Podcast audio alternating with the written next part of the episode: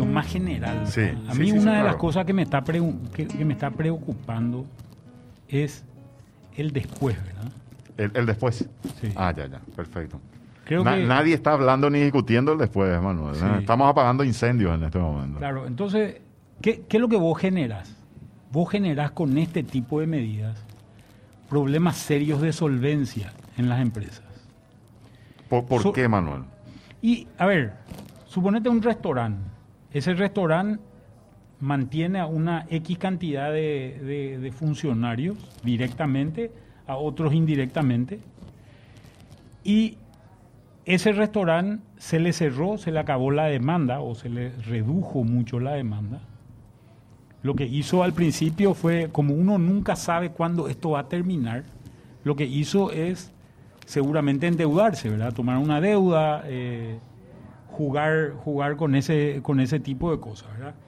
Eh, la situación se semi-normal- se, semi-normalizó en un momento dado y después vuelve a subir por estos, por estos picos eh, en los que nos estamos encontrando, ¿verdad? Y el problema es que el horizonte de cuándo esto se va a acabar es totalmente incierto hoy en la actualidad. No sabemos cuándo, cuándo vamos a, a- tener esa inmunidad de rebaño.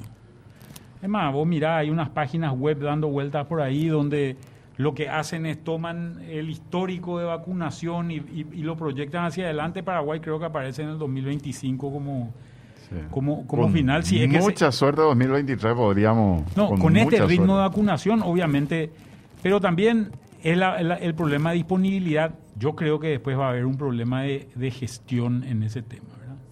Lo que sí que esta empresa, este restaurante, ejemplo que estaba dando, es una empresa que seguramente se endeudó para seguir manteniendo ciertas cosas. Estuvo cerrado un tiempo, ahora está trabajando, eh, trabajó en un momento con ciertos niveles de normalidad, seguramente a un 60, un 70% de normalidad, volvió a caer, hoy está, hoy, está en, valores más bajos, no por, no por las restricciones que imponga el gobierno, sino por las propias restricciones que la gente se pone para salir. Y seguramente acá le van a poner de vuelta restricciones, ¿verdad? Sí. El problema es qué asistencia se le da a estas empresas. Estas empresas son muy generadoras de mano de obra. O sea, vos acá estás teniendo un grupo de gente muy grande que está siendo afectada por este grupo. Y a mí lo que me preocupa es si nosotros seguimos tomando medidas, tomando medidas que son medidas que de, de última afectan la solvencia de las empresas, estas empresas van a estar fundidas el día después. Sí. Y al estar fundidas el día después no van a poder generar empleo. Y al no poder generar empleo tenés un problema serio de gente que ha caído en un nivel, en un nivel de desempleo muy importante. Esto es algo que a mí me parece preocupante y preocupante en serio, ¿verdad? Eh, yo creo que hoy tenemos que considerarnos, eh, y, me parece que se le está dando poca, poca bolilla a este, a este tema, de decir cómo yo garantizo la solvencia de mis empresas, sobre todo de mis pymes, en muchos casos, para poder enfrentar el día después. Hay sectores que están, que están obviamente mucho mejor que otros. Eh, los sectores agropecuarios que están medianamente desvinculados de la pandemia tienen un efecto, o sea, se mueven a otros ritmos en general o con otras variables, posiblemente muchos sectores industriales también, pero los sectores de servicios están muy impactados. Sabes que Oliver Galleta ayer hablaba con nosotros, Manuel, aquí en la tarde, y nos explicaba un poquitito, más o menos en esa misma tendencia de lo que vos estás manifestando. Este es un proyecto de un plazo inicial de tres meses, eh, de tal manera que automáticamente se vayan tomando decisiones conforme a la situación sanitaria de cada distrito. Y él nos decía que se plantean una serie de problemas, y eso que vos decías, vos sabés que él, él nos, manifestaba en tomando febrero del 2020, prepandemia, como 100% de actividad, que venían de una recuperación, pero tomando eso como 100%, febrero de este año estaban a un 60% de su actividad. O sea, lograron recuperarse al 60%. Pero Habían caído a cero. que ¿verdad? habían caído a, a cero, a cero porque estuvieron En cerrados. abril del año pasado Así estaban en mismo, cero. estaban en cero. A marzo, que es el mes donde empezó lo de Semana Santa y las restricciones, les cayó 37% del 60%, o sea, términos netos cayó, del 100 cayó al 40%. de la actividad.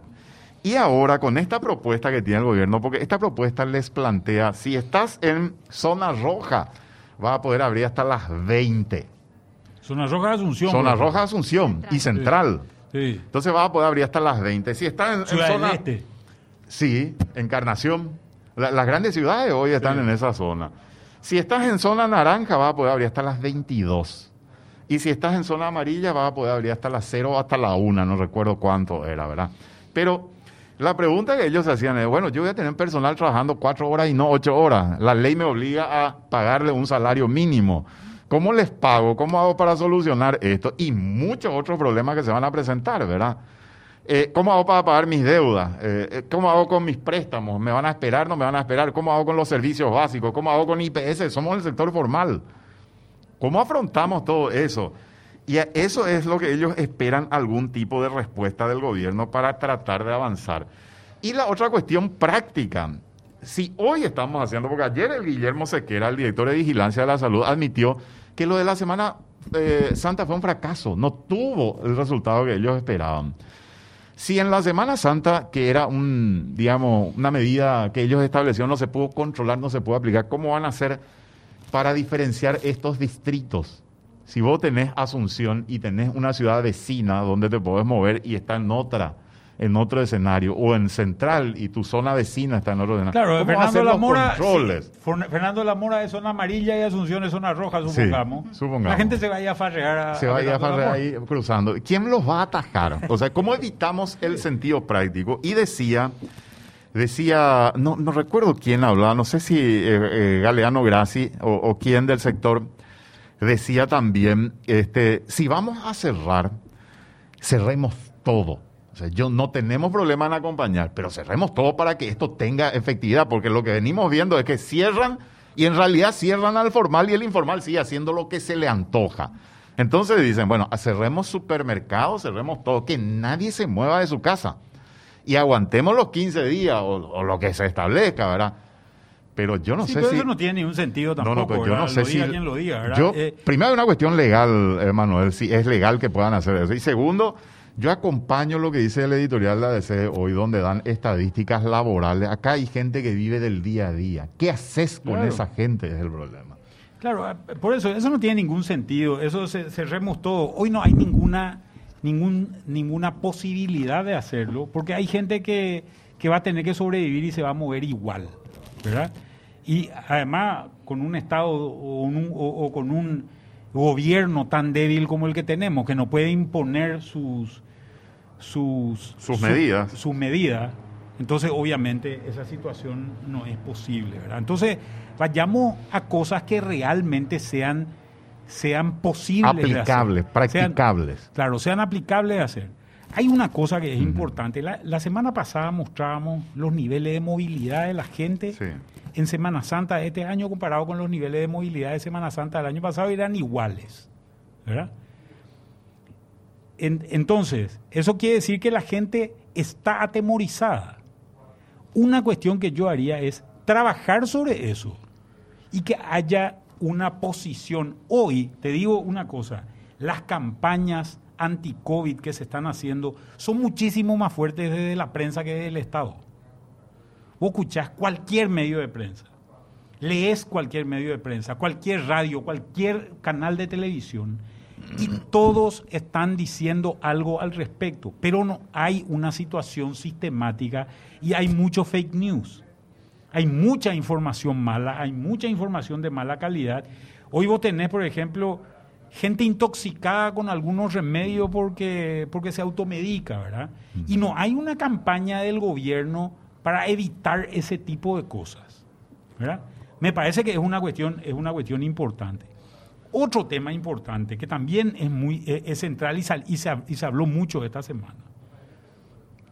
El jueves el Senado decide utilizar gastos sociales de Itaipú y Yacyretá.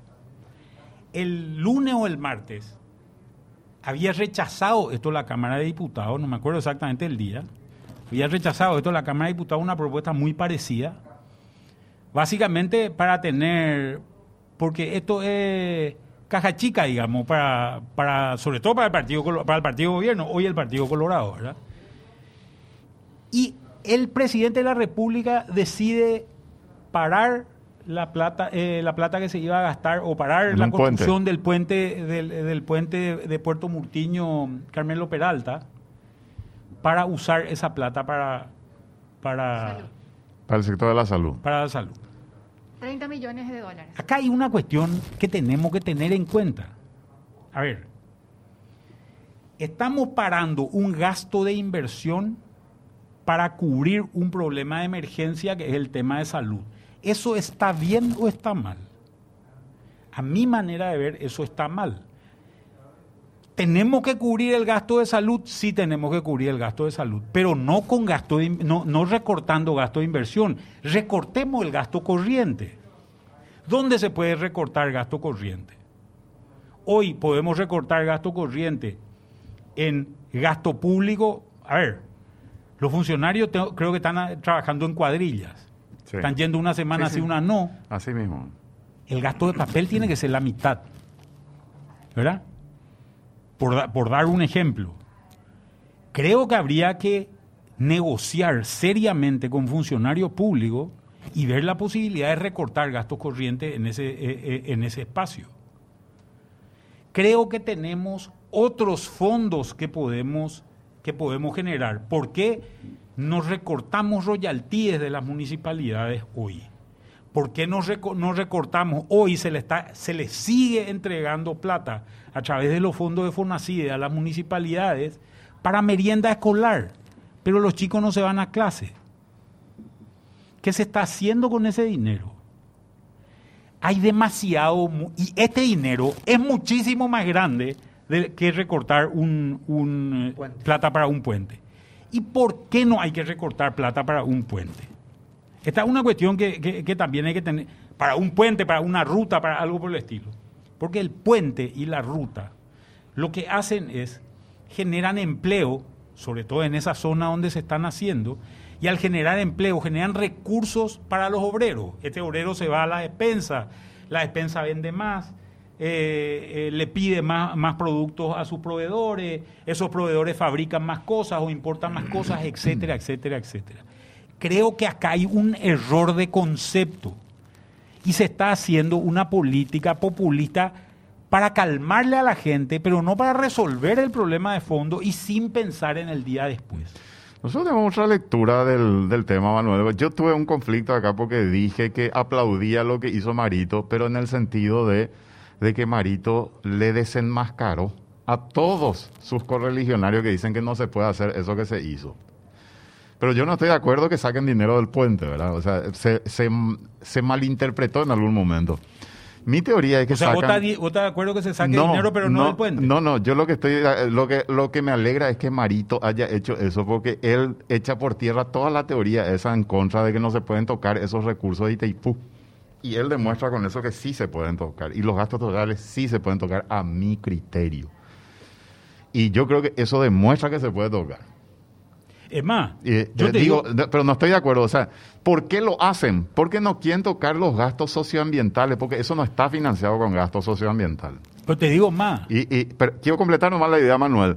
Y lo hacen porque no vas a tener una, una, una presión de la gente del Chaco a venir acá a manifestarse. Por eso sacan ese, ese rubro. ¿Por qué no tocan los gastos socioambientales, por ejemplo? Que esto demuestra que sí se pueden tocar. Porque allí están todos los operadores políticos pendientes, porque en dos meses tenemos elecciones municipales y se tienen que mover. Porque este año tenemos elecciones municipales cerca de fin de año y también se tienen que mover. Y ese dinero es un recurso que se usa prebendariamente. Entonces, por eso le afectan allá al puente y postergan eso. Pues no, no es por, yo no le encuentro otra explicación. Digo nomás lo, son las prioridades que vos estás mencionando. vos, estás, planteando el tema político. Yo estoy planteando. claro, claro, yo, claro. yo estoy planteando más bien el tema presupuestario y económico. Sí, sí, sí. Que, creo que, creo que no estamos en contra. no, es que no van, absolutamente al contrario. Es más, te digo una cosa. Los gastos sociales de Itaipú y los maneja el presidente de la República. Por eso dije es la caja chica de la presidencia. Y él lo dijo en su discurso. Eso, yo eso rescato la cuestión política. Ahora, te planteo algo, Manuel, que lo estaban eh, hablando en, este no tiene nombre esta mañana. Marcos Cáceres comentó que él siguió toda la sesión de diputados y eh, eh, sí, eh, no, recuerdo si fue de diputado de Senado, pero la discusión sobre el tema de los gastos socioambientales. Y muchos colorados, atendé esto que decía también Sebastián Hacha, y es muy interesante, porque esto tiene que ver con lo que vos estás planteando. Muchos de ellos, ¿sabes qué argumentaban para no destinar los gastos socioambientales a los recursos de salud? ¿Sabes qué decían, Manuel? Que el tema de salud, no es, los colorados estoy hablando, ¿eh? Colorado que este no es un problema de falta de recursos, es un problema de gestión, decían ellos. O sea, no es que sacando ese dinero, dándole a salud, vamos a solucionar el problema, porque salud tiene recursos hoy disponibles para hacer lo que tiene que hacer, no lo hace por un problema de gestión. Entonces lo que decía Sebastián, resulta, yo no sé cuál es la solución, pero le vamos a dar más plata al gobierno que no está pudiendo administrar una crisis y darle una respuesta a la gente. Es interesante el planteamiento, porque vos me decís también, vamos a ahorrar acá. Pero tu problema hoy es que no hay gestión para dar respuesta a esto que estamos teniendo actualmente, para frenar, para bajarlo. ¿En qué contexto? En ese que vos pintabas recién al comienzo, un sector económico precario, en peligro de extinción, el sector formal que hoy está muy golpeado y con un amplio sector de la, de, de la población, de la sociedad paraguaya que vive del día a día entonces, e, esos son los grandes desafíos, pero eh, lo que ellos decían nomás, ellos mismos admiten, problema de gestión. Yo le voy a dar más plata a quien, al que tiene problemas de gestión. Pero ellos son los que tienen que hacer la gestión si ellos son ese partido. Exacto. El partido que está exacto, en el gobierno. Exacto. Pero te digo, o sea, es el lo que me está diciendo, ¿para qué me vas a dar más plata si no sé luego gastar? Lo dicen ellos, no lo decimos no, no, No, pero eso están diciendo los colorados. sí. ¿Para qué me van, a, me van a dar plata si yo no sé gastar? Yo no sé gastar, yo gasto mal o yo no, no, no, no uso la plata que me dan, ¿verdad? Pero creo que este es un problema, creo que este es un problema eh, importante. Hay otro problema muy importante que a mí me parece, me parece que también estamos viendo, que es cuál es la política monetaria que está acompañando esta situación. Acá hay, acá hay un tema que a mí me, me llama la atención. Nuestra inflación está en 2,4. Nosotros estábamos en una inflación el año pasado eh, a ver, un punto de aclaración. La inflación va a subir este año. ¿Por qué va a subir? Va a subir por un efecto base. Es decir, vos tenés una inflación que estaba un poco más alta antes, viene la pandemia, se cae la demanda, la inflación también se cae. Hoy tenemos una inflación de 2,4. La inflación va a subir un poco, ¿por qué? Porque se va a comparar con el cero de abril del año pasado, ¿verdad? O con el negativo de abril del año pasado, con el negativo de mayo del año pasado. Entonces, no es que va a subir porque hay un impacto de precios muy grande, va a subir porque en realidad lo que vamos a tener es una comparación con un año donde, donde los precios estuvieron muy bajos o con un mes donde los precios estuvieron muy bajos. Cuando, cuando vemos ese tipo de cosas, uno de los temas de los que tenemos que, tenemos que ver es el Banco Central entonces no debería estar muy preocupado por la inflación. Su inflación se va a conservar relativamente baja, a pesar de que haya un periodo relativamente corto de tiempo donde tengamos una levantada de la inflación, digamos abril, mayo, junio tal vez de este año. Pero ¿qué es lo que ocurre? El Banco Central también maneja el dólar. Y creo que tenemos un gráfico que habíamos... Que, sí, ahí Larry ya tiene para ponerlo en pleno, así que Larry cuando... Que, que, habíamos, que habíamos visto, que es una comparación entre el real brasilero... El dólar y el real. Me gustaría que pongan en, en, en, a pantalla completa. Allí, allí estamos. La línea azul, que es el real de Brasil, había subido, había subido, si es que, si es que nos, fijamos allá arriba, subió 7,36% en, eh, en, en, lo que va del año, eh, perdón, en, un año. Si vos te fijas, allí abajo en amarillo dice USD PIG, esa es la comparación entre el dólar y el guaraní de Paraguay. Ahí vas a ver que está a 6.439 hay 0,68 de reducción en, el, en la cotización del guaraní. En otras palabras, 7% más alto el, el real, 0,68 más bajo el guaraní con relación al dólar. Estamos comparando los dos con relación al dólar. ¿verdad? ¿Qué quiere decir esto? Que nosotros estamos cada vez más caros con relación a Brasil. Si vemos, si vemos esto, en algún momento dado, allá por el mes de diciembre más o menos, si mueves tu cursor hacia el mes de diciembre, vas a ver que recuperamos de alguna manera, recuperamos competitividad. Ese enero, ahí estamos. Allí estamos diciembre. 8 de diciembre está. Allí. Ahí está, el Día de la Virgen, nosotros teníamos una reducción de 2% del real con respecto al dólar y un incremento del guaraní del 8%, el, guaraní a, a, 7 mil más o menos. ¿verdad? Acá están ocurriendo cosas, está entrando muchos dólares, pero también el, el Banco Central está vendiendo muchos dólares. Está vendiendo muchos dólares, porque al vender yo saco un dólar al mercado y retiro guaraníes del mercado. Saco guaraníes del mercado, achico la cantidad de guaraníes.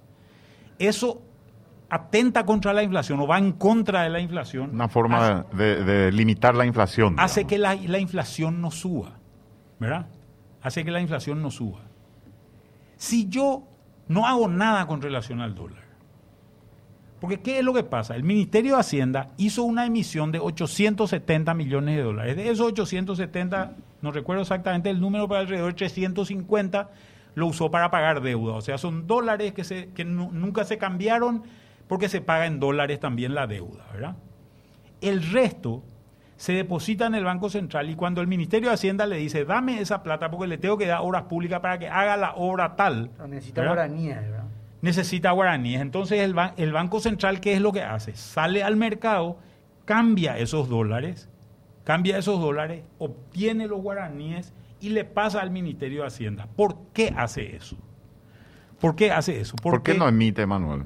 Es la pregunta. Esta es la, esta es la pregunta, ¿verdad? ¿Cuál sería la otra alternativa? Que deje que fluctúe el dólar. Corte los picos, evite las especulaciones, corte los picos, deje que fluctúe el dólar. Es más, lo conserve un poco alto. Lo conserve un poco alto. Lo conserve un poco alto. Si conserva un poco alto el dólar, va a beneficiar a todas esas empresas que están, por ejemplo, muy vinculadas al Brasil. E, este es un ejemplo. Le va a beneficiar mucho a Ciudad del Este. Le va a ayudar mucho a Ciudad del Este. Si es que hace algo por el estilo. Esta, esto es peor para Ciudad del Este que la pandemia. ¿Esto te referís al, a cómo se está manejando la cotización del dólar? ¿Cómo está? La apreciación del guaraní es, que, para que la gente entienda nomás. la apreciación del guaraní es peor para la gente de Ciudad del Este que la pandemia. Porque hoy está abierta la frontera, pero el brasilero no va a cruzar el puente a comprar porque está caro Ciudad del Este, relativamente. El paraguayo está cruzando a Foz de Iguazú porque está más barato Foz de Iguazú que Ciudad del Este. En términos relativos estoy hablando, ¿verdad? Obviamente. Ahora, ¿cuál es la contracara de esto? Porque nada es gratis. Dicen, eh, decía un famoso economista, no hay almuerzo gratis, ¿verdad? Alguien paga el almuerzo. El otro lado que es interesante de mirar de esto es, yo no sé si tenemos datos por ahí de cómo está nuestra balanza comercial, nuestras exportaciones y nuestras importaciones, Creo que tenemos por ahí, Prince, eso. Hay un último informe. ¿eh? Eh, porque es muy interesante. Nuestras importaciones cayeron 2.500 millones de dólares. Y nuestras exportaciones cayeron también, pero cayeron más o menos en el orden de 1.200, 1.300 millones de dólares. Y están empezando a subir. ¿Qué significa eso? La importación es el método por el cual el dinero, los dólares salen de Paraguay, porque un importador paga en dólares una importación que va a hacer. Por otro lado, la exportación es la que mete dólares.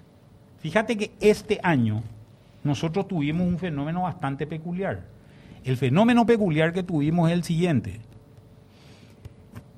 van a entrar muchos más dólares de los que entraban anteriormente, muchos más dólares de los que entraban anteriormente, porque en realidad tuvimos una cosecha de soja bastante buena, pero a pesar de que tuvimos una cosecha de soja bastante buena, que la soja mete muchos dólares, el precio al cual tuvimos esa cosecha ha sido muy superior al precio del año pasado, por tanto, se estima más o menos alrededor que la cadena de soja solamente va a meter alrededor de 1.300 millones de dólares más dentro de la economía. Que el año pasado llegó a 3.200 más o menos, en grandes rasgos.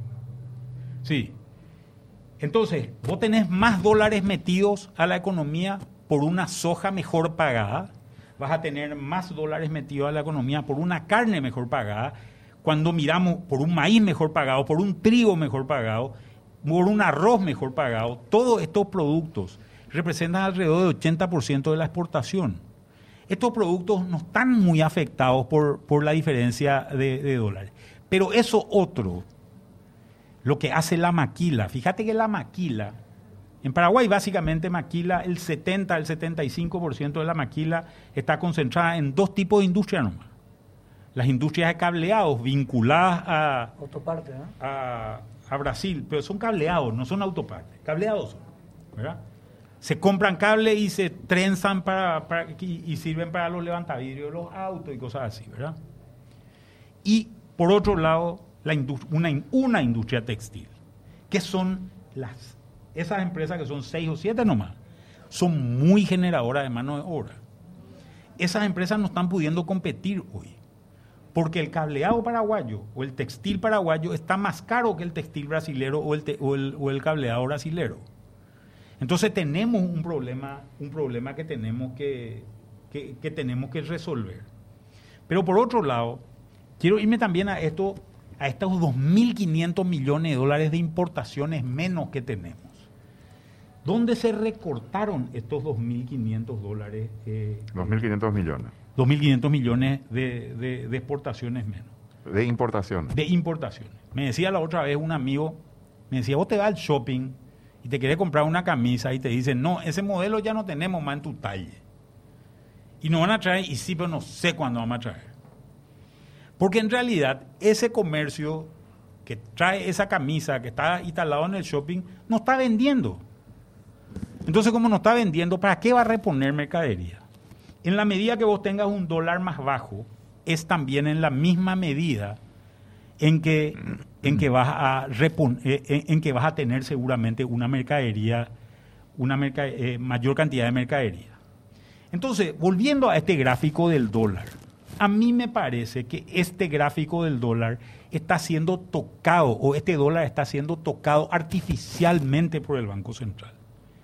Porque el Banco Central, si bien es un banco inflation targeting que está priorizando el tema de inflación, yo no creo que haya un problema de inflación serio. Y está muy por debajo del rango de la meta. La meta de Banco Central es 4% y hoy está en 2.4 el- el- el- eh, la inflación. ¿Va a subir? Sí va a subir. ¿Eso significa que tengo que retirar dólares del mercado? No. Eso significa que posiblemente me pueda dar el lujo, porque la suba va a ser por, vuelvo a repetir, por un efecto base, me pueda dar el lujo de conservar o incluso incrementar un poco la cantidad de dinero que se ha incrementado mucho en los últimos tiempos. Hubo un incremento del orden del 20, del 22% en el M0, billetes y monedas en poder del público emitidos por el Banco Central. Se puede emitir un poco más, se puede emitir un poco más. Yo creo que va a aguantar la economía eso. Y eso haría que esta curva amarilla que vemos en el, en el gráfico, que es la curva del guaraní, que tiene una caída muy fuerte desde principio de año más o menos hasta, hasta, hasta el momento ahora, sea mucho más suave. Va a haber seguramente una caída y conservemos alguna competitividad. No le quiero ni mostrar esto como es con Argentina. Con Argentina y no me pongan el dólar oficial argentino. No, no- no podemos mostrar en este gráfico porque el dólar oficial argentino no responde a la realidad. El que responde a la realidad realmente del contrabando de frontera que nosotros tenemos con Argentina es el, es el dólar blue. Y el dólar blue lo tenés que buscar en páginas eh, blue también, ¿verdad? Eh, pero yo estoy preocupado por esta situación.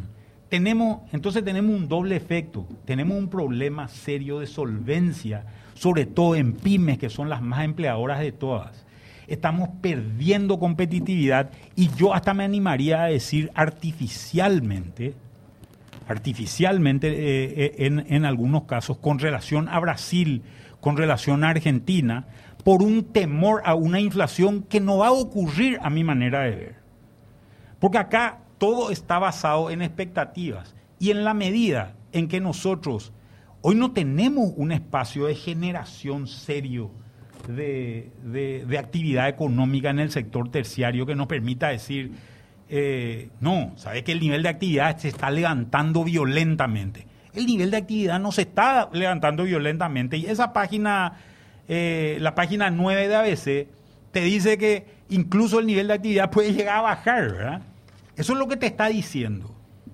Entonces, en ese nivel que, que se está eh, pasando, eh, eh, yendo a, basar, a, generar ese problema, vos otra vez tenés una política monetaria con características contractivas. A mí me parece que estamos poniendo en riesgo nuestro futuro.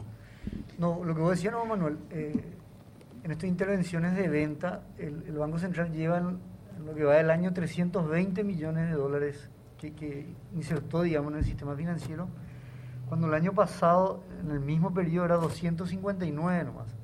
O sea, en todo este contexto que vos decís, también intervino mucho más en este primer trimestre, digamos. ¿Cuánto fue el año pasado, primer trimestre, perdón? 259 millones de dólares. Que un poco lo que dice Manuel, claro, el- el- el Banco Central que interviene para que no haya picos en esta flotación sucia, pero bueno, ¿por qué no interviene también para que no baje tanto, digamos? O para que no se aprecie tanto el guaraní? Por el efecto que se puede tener en... Prácticamente si vemos son de, dic- de diciembre ahora más del 9% la apreciación del guaraní. Acá hay una cuestión que es importante de considerar. El mercado cambiario paraguayo un mercado que mueve más o menos entre 20 y 40 millones de dólares por día. No es un mercado muy grande. Bueno, cuando digo 20 y 40 millones de dólares por día parecía que era una por- bicoca, pero Espérate, saco del bolsillo. eh, claro. Pero, pero en realidad, vos comparás el mercado de Brasil, cuánto mueve por día, Sí. Eh, una- o el argentino, eh, que, que incluso está, o el chileno, en realidad, en ese tipo de comparaciones. Cuando vos decís, yo metí 320 millones de dólares por día, dividido entre más o menos 60 días hábiles que tuvimos en ese periodo de tiempo, días hábiles de trabajo. 5,3 millones de dólares, de 20 que, de 20 que había, 5,3 metió el Banco Central. O sea, el Banco Central opera, operó el 25% de todos los dólares que se movieron en Paraguay. Todos los dólares que nosotros comunes mortales, nuestros 10 dólares, nuestros 100 dólares, nuestro eh, lo que entra Petropar a comprar, lo que entran las empresas privadas a comprar, lo que entra Ande a comprar, etcétera, etcétera, etcétera. El interventor más grande en el mercado es el Banco Central del Paraguay, ¿verdad? Creo que tenemos algo, Príncipe. Sí, ahí Lari nos va a apoyar con el tema de las ventas compensatorias. Esa es la que querés, ¿verdad? Sí. Sí, y le agradezco a Víctor Gamarra, que me está apoyando también del otro lado. Esta vez así un punto. Esta vez Víctor Gamarra. Esta, Víctor, ¿eh? Víctor vez recibió un palazo. Eh, ahora Víctor No, recibió un palazo. fue injusto Recibió un palazo injustamente. Sí, y bueno, ahora recibe una medalla. Como lo de los reyes. Así nomás. eh. Dicen los gringos, the carrot and the stick, dice. El garrote y la zanahoria. Tenemos, ahí está. ahí tenemos el cuadro. Pero medio viejo, este de 2010. No, no, 2015. su, una más abajo. sale así. Ah. Podemos Más ir un poquito más abajo, ¿verdad? Acá estamos viendo 2015. Ahí está, por lo menos, 2020, por lo menos 2020. 2021. sí. Ahí está 2021. Ahí. Eh. Allí está. Excelente. Estamos viendo acá las ventas totales. Si sumamos todo, están ahí los 320, 321 millones de dólares más o menos que, que- que compra el, el- el Banco Central, ¿verdad? El Banco Central tiene alternativas a esto, ¿verdad? Tiene alternativas. El Banco Central tiene la alternativa de decir, no voy a vender tantos dólares, voy a subir nomás mi reserva. Voy a subir mi reserva y voy a emitir más cantidad de dinero. Voy a emitir más cantidad de dinero, voy a sacar más dinero a la calle. Con ese dinero que, saque que saco a la calle, o, sea, con ese dinero que le voy a pagar al Ministerio de Hacienda, eso va a tener una, Un impulso inflacionario. Pero como la inflación está baja, el impacto no va a ser muy grande. Y se puede controlar. A mí me decía un profesor, yo me acuerdo de un profesor, yo estudié, eh, hice una maestría en Inglaterra y un profesor inglés de macroeconomía me decía, el, el- la economía pues, es como una especie de volante con juego.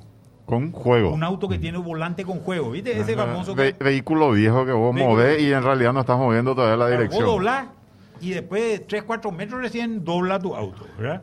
Tenés que tener cuidado, tenés que Tenés conocer. que conocerle. Como maneja Prince. Vos que tenés auto nuevo. Ah, mira, estamos Sí. bien por hoy. Eh, por- Este- Pa- Manuel, por lo visto que... Lo que sí que vos tenés el volante con juego, entonces vos 30 metros antes de doblar la esquina ya tenés que empezar a doblar para que doble cuando llega a la esquina, ¿verdad? Así mismo funciona la economía.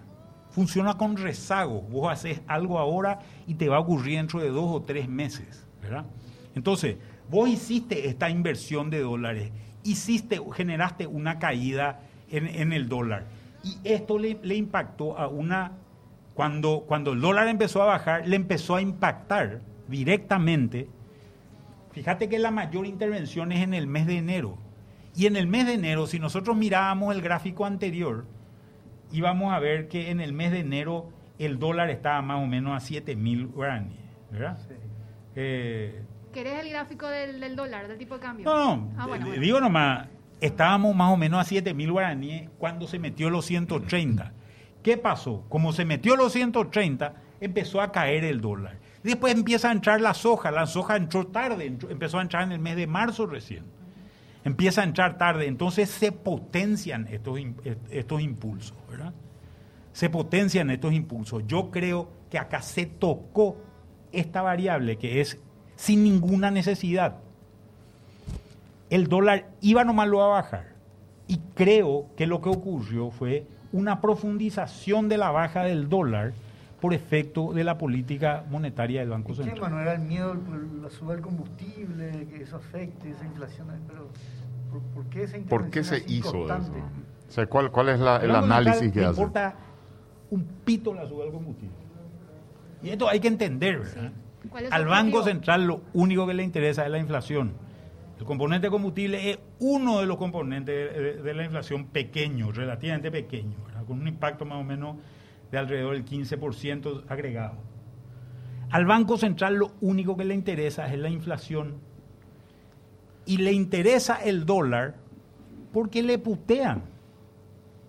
La gente cuando o está muy alto o está muy bajo, la gente está desconforme o está fluctuando mucho y la gente se asusta del dólar, le putea al Banco Central. Esa es la verdad y, y eso ejerce una presión política importante sobre, sobre el Banco Central. A mí me parece que en ese momento teníamos un dólar elevado, un dólar bastante elevado, recuerdo salía de, de año nuevo, principio de año, bajó un poquitito ahí, ¿verdad? Pero después se mantuvo más o menos estable en alrededor de 6.900 por un tiempo relativamente, eh, relativamente importante, más o menos, más o menos un mes y medio, algo así, ¿verdad? Pero, ¿qué es lo que pasó? ¿Qué es lo que yo creo que pasó? El Banco Central tenía un dólar muy alto, estaba siendo puteado por la gente, empezó a intervenir y dijo, voy a meter dinero, voy a retirar plata del mercado porque creo que va a haber un mayor nivel de actividad económica, creo que va a haber un nivel de- mayor de actividad económica y eso va a potenciar la inflación. Ojo, no hubo el mayor nivel de actividad económica. El mayor nivel de actividad económica se dio en sectores no afectados por la pandemia, pero en este sector terciario, donde están eh, eh, los restaurantes, los hoteles, etcétera, etcétera, no hubo este problema. ¿Hubo un mal cálculo o esta es una impredicción por la pandemia también? Porque la proyección era de que vaya aumentando la actividad económica. Claro, y es como que vos decís, Eh, pregunto nomás, vos hablas del rezago de las medidas. Esto lo hacen en, evidentemente en enero y estamos viendo resultados ahora, ¿verdad? Pero lo mantienen por lo que estamos viendo acá en Claro, en pero vos tenías que saber también, Roberto. de que No, en no, no, estoy, marzo- estoy, no, estoy exponiendo nomás. Claro, digamos, vos tenías que saber también, Roberto, de que en marzo te iban a entrar muchos dólares. Eh, Mira que la, la carne también, la carne también metió buena cantidad de plata. ¿eh? Sí. Sí. Y la carne te cambia todos los dólares. Porque para el ganadero, cuando el frigorífico se da la vuelta y le pagan dólares al ganadero, el ganadero se da la vuelta y vende esos dólares. Porque sus costos están todos en guaraní. El sojero no. El sojero le paga, el exportador le paga al, al- al agricultor y no parte de- necesita cambiar todo porque él vuelve una a parte comprar de su en insumo tiene que comprar en dólares. Lo que usa es cambia una parte nomás para pagar sueldo y para pagar gasoil fundamentalmente, ¿verdad? Y para pagar otros gastos, otros gastos en general que tiene. Pero yo creo que este, esta es una discusión y un debate que, que hoy se está complicando y vuelvo a poner en el ojo de la tormenta está la solvencia de las empresas que generan mayor cantidad de empleo en el Paraguay, que son las pymes, y sobre todo las pymes de servicio. Y creo que los datos que están saliendo de encuestas sobre el mercado de trabajo, de encuestas de hogares, nos están diciendo a los gritos, ya que acá está el problema. Vos decías acá una cuestión que hay que tener mucho cuidado, no sé si esa fue la palabra que usaste, ¿verdad? Donde hay que poner el foco de, lo que pueda ocurrir un poco más adelante de lo que ya está ocurriendo ahora, pero fundamentalmente mirando en la cómo recuperamos la actividad, digamos, son las pymes, donde está la mayor fuerza, digamos, de generadora de empleos actualmente y siempre Paraguay, digamos, dependió mucho de las pequeñas y medianas empresas para la ocupación de mano de obra, más allá de que sea informal o formal, ¿verdad? Tiene mucha fuerza, mucho impacto de esto. Vos podés tener problemas, Roberto, pero no vayas a romper tu máquina. ¿verdad? No vayas a romper tu fábrica, ¿verdad? Si vos el día de mañana, a ver, digo porque estas son cosas que comúnmente ocurren. Yo tengo una fábrica, una pequeña fábrica, digamos, una eh, eh, que, que fabrica tornillo, ¿verdad? Una máquina que fabrica tornillo. Y tengo eso, tengo, eh, no sé, un terreno al lado de mi casa. Llegan a estar mal las cosas. ¿Qué vendo? ¿Vendo mi máquina que fabrica tornillo o vengo, vendo mi terreno al lado de mi casa? Yo creo que tenés que vender el terreno al lado de tu casa. ¿Por qué tenés que vender el terreno al lado de tu casa? Porque ese no te genera flujo. La máquina te hace fabricar los tornillos, o los tornillos vendés y, y- y- y de eso conseguís dinero y de eso vivís. Y vive tu empresa, ¿verdad?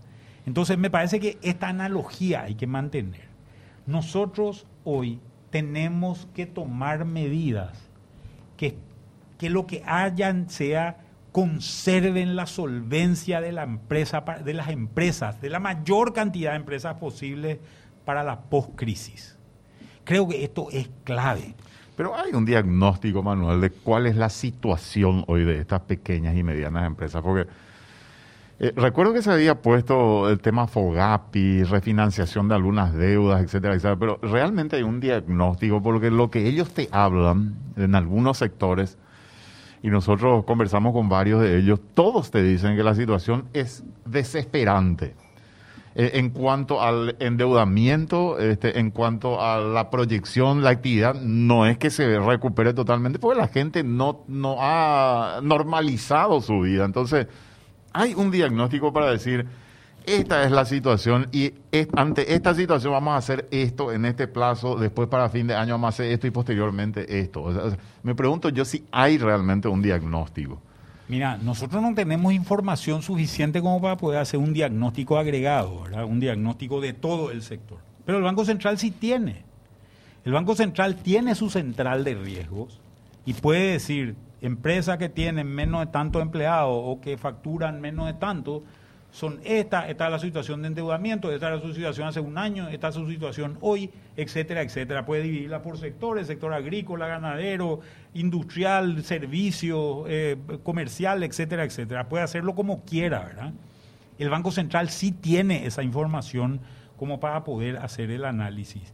Entonces hay que hacer ese análisis que vos que vos decís. Pero yo creo que no nos vamos a equivocar mucho si decimos las empresas del sector terciario están muy impactadas, están con nivel de deuda muy elevado y están con problemas serios que seguramente pueden afectar su solvencia y su capacidad de recuperación. ¿Qué es lo que te pasa? Fíjate que si vos ves hoy los datos de empleo, ocurre una cosa que es bastante interesante. Hay un grupo de gente que salió del mercado de trabajo, que no busca el trabajo. No busca trabajo. Vos le preguntás por qué una de las razones es porque dice no voy a encontrar luego trabajo porque no hay trabajo. Entonces, ¿para qué voy a, perder el tiempo buscando? No tiene esperanza de encontrar un trabajo. Otra razón es porque tengo que dedicarme a tareas del hogar, sobre todo las mujeres están en esta situación donde tienen que, si tengo un hijo chico, no se va al colegio, no puedo trabajar, me tengo que quedar a cuidarle, ¿verdad? Con lo cual las, las, las familias pierden un ingreso importante posiblemente, o muchas familias pierden un ingreso importante y bajan su calidad y su nivel de vida o generan un endeudamiento a partir de esto, que también es una situación eh, eh, que, les, que les provoca un impacto eh, importante de mediano y largo plazo. Entonces, creo que son estas las cosas que tenemos que ir pensando y debatiendo porque tenemos que conservar el nivel y la calidad crediticia, la calidad de solvencia de las empresas para que éstas puedan, puedan, puedan conseguir empleo. Lo que te decía que pasó es, hay gente que salió del mercado de trabajo y vos mirás, los niveles de desempleo se mantienen medio iguales, pero hay gente que no está en el mercado de trabajo. O sea, si sumás eso que, le, que, que esa gente que no está entrando al mercado de trabajo, tenés un problema serio. Y después otra cosa, el nivel de changa que hay en nuestro mercado de trabajo es altísimo. O sea, esa señora que perdió su empleo seguramente porque era moza de un restaurante, cocinera de un restaurante, algo así, hoy está haciendo empanada y vende en la vereda de su casa. Eh, esto se ve por la calle, ¿verdad? Este tipo, este tipo de actividades informales se ve. Pero tampoco, como todo el mundo, eh, vos vendes empanada, el de al lado vende un asadito, el, el, otro lado vende fruta, el otro lado vende verdura, y así es una, es una situación realmente eh, que, impacta a, a, muchas empresas. Pero si no apuntamos a consolidar la situación de estas empresas, vamos a tener serio problema de recuperación y de crecimiento futuro. Pero está en la agenda del gobierno esto, Manuel. O sea, vos escuchaste, viste algo con respecto a, este tema puntualmente. Y, y, lo que vi, lo que vi es Fogapi, ¿verdad? Lo que vi es Fogapi. Creo que Fogapi funcionó, pero es un monto chico. Yo hasta te digo una cosa, la gente se preocupa por la deuda, por la deuda, por la deuda. Yo tomaría deuda para ampliar el FOGAPI. Porque si vamos, a hacer, vamos a hacer el siguiente cálculo. Paraguay tiene 40 mil millones de dólares de Producto Interno Bruto y crece al 4%. ¿Verdad? Crece al 4%. O ese es su, su, su histórico de crecimiento. O sea, crece 1.600 millones de dólares por año. ¿verdad? Más o menos de eso entra al flujo del Ministerio de Hacienda en el orden del... Y a, eh, redondear el número en, en, el orden de más o menos el 12%. ¿Verdad? Más o menos en el orden del 12%. O sea, 12% de 1.600 millones, nadie me ayuda con los cálculos, pero yo digo más o menos son 180 millones. ¿Verdad? 180 millones de dólares, que son recaudaciones nuevas que le genera. Esas recaudaciones nuevas se le generan al Ministerio de Hacienda o a la Subsecretaría de Estado de Tributación. Si vos mataste tu gallina de huevo de oro, generadora de empleo, generadora, lo que vas a hacer, en vez de crecer 4%, va a crecer 2% o va a crecer 1%. Vamos a suponer que creces 2% este número de 180 millones se reduce a la mitad, vas a recaudar 90. Tu capacidad de pago, tu capacidad de intervención va a ser menor. Lo mismo ocurre cuando dejas de hacer gasto de inversión. El puente, Juan. Por ejemplo, el puente. Cuando dejas de hacer un gasto de inversión, ocurre lo mismo. A ver, yo le pago a un empleado. Cuando le pago a un empleado, ese empleado se va y gasta, empleado público digo, ¿verdad? Ese empleado se va a gastar en la despensa, en el supermercado, etcétera, etcétera. Los gastos de su vida es... Eh, esa gente sigue cobrando, no va a dejar de gastar ese número. Ahora, cuando yo invierto en un puente, genero trabajo nuevo que no existía anteriormente. Y había un obrero que posiblemente estaba desempleado que hoy tiene trabajo, tiene plata en el bolsillo y va a salir a gastar plata. Y al salir a gastar plata va a salir a dar vuelta eso dentro de la economía del país. Lo mismo que si hay una inversión de una empresa, etcétera, etcétera. Estas inversiones son inversiones que van a generar un retorno para la economía. Por tanto, hay que cuidar la gallina de huevos de oro. No hay que romper la máquina. Porque si rompemos la máquina, nos quedamos sin el pan y sin la torta.